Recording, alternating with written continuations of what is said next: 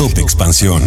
México. ¿Quién paga los conciertos en el Zócalo de la Ciudad de México y cuál ha sido el más caro hasta el momento? México es el principal aliado de Estados Unidos en la lucha contra el narcotráfico. Hablemos de la reunión de los miembros del Gabinete de Seguridad de México con autoridades de Estados Unidos en Washington. Yo soy Mike Santaolalla y sean ustedes bienvenidos a este Top Expansión. Top Expansión. El 2022 es el año en el que el gobierno de la Ciudad de México, encabezado por Claudia Sheinbaum, apostó por los conciertos y festivales en el Zócalo capitalino al destinar 50.447.995 pesos en ellos, de los cuales 41.500.000 fueron solamente para eventos musicales. El evento más costoso, según información disponible en la plataforma de transparencia, ha sido el de los Tigres del Norte, al que se destinaron 23 millones 86 mil pesos, es decir, la mitad del gasto total en los conciertos. ¿Y quién paga estos eventos? Son pagados con recursos públicos del Gobierno de la Ciudad de México a través de la Dirección General de Grandes Festivales de la Secretaría de Cultura. El segundo concierto al que destinaron más recursos en 2022 en el Zócalo fue el de La Maldita Vecindad y los Hijos del Quinto Patio, realizado el 16 de julio con un costo de 17.784.000 pesos. En contraste, para la presentación de Grupo Firme no se erogó ningún gasto. Esto de acuerdo con la misma respuesta a la solicitud de información hecha por Expansión. Por otro lado, el Festival de Primavera del año pasado costó 8.861.000 pesos. ¿Y qué se sabe del concierto de Rosalía el próximo viernes 28 de abril?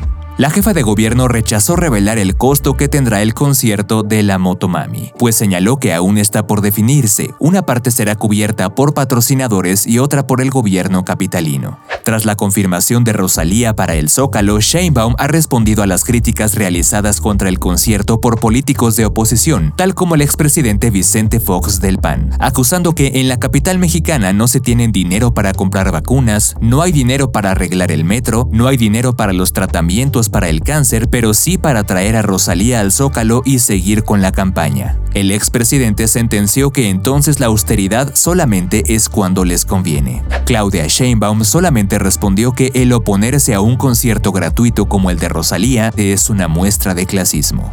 Con información de Shelma Navarrete. Top Expansión. Una delegación de funcionarios mexicanos encabezada por el canciller Marcelo Ebrard y la secretaria de Seguridad Pública Rosa Isela Rodríguez visitó la Casa Blanca este jueves para reunirse con autoridades estadounidenses con quienes dialogaron sobre el combate al tráfico de fentanilo y armas en América del Norte. El secretario de Relaciones Exteriores manifestó que México es el principal aliado de Estados Unidos en este combate al fentanilo. Esta reunión en Washington se da en medio de desencuentros por el fentanilo y las armas. El presidente López Obrador ha insistido en que aquí no se produce fentanilo, mientras que la administración de Joe Biden sostiene que en México es producida la droga que está matando por consumo en sobredosis a más de 100.000 estadounidenses. Además, el director de la Oficina Nacional de Política de Control de Drogas de la Casa Blanca, Raul Gupta aseguró que en México se produce el fentanilo con precursores que llegan desde Asia. México ha contestado nuevamente que no existe producción de fentanilo en el territorio y que esa sustancia es un problema importado. Cabe mencionar que a partir también de este jueves, México contará con una comisión especial para combatir el tráfico ilícito de drogas sintéticas y de armas de fuego. Estará encabezado por Rosa Isela Rodríguez y será integrado por secretarías de Estado que deberán planear políticas públicas aunque sin un presupuesto exclusivo. Con información de Lidia Arista. Top Expansión. Esto fue Top Expansión, un destilado de noticias para que continúen su día bien informados. Yo soy Mike Santaolalla y les deseo un excelente día. Recuerden que si quieren más información sobre economía, política, empresas, mercados y tecnología, siempre pueden contar con Expansión y todas sus plataformas. Hasta pronto.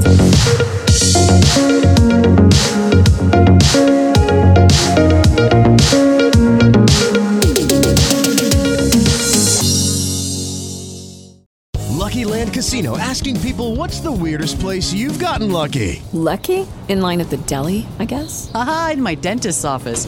More than once, actually. Do I have to say? Yes, you do. In the car before my kids' PTA meeting. Really? Yes. Excuse me, what's the weirdest place you've gotten lucky? I never win and tell. Well, there you have it. You can get lucky anywhere playing at LuckyLandSlots.com. Play for free right now. Are you feeling lucky? No purchase necessary. Void where prohibited by law. 18 plus. Terms and conditions apply. See website for details.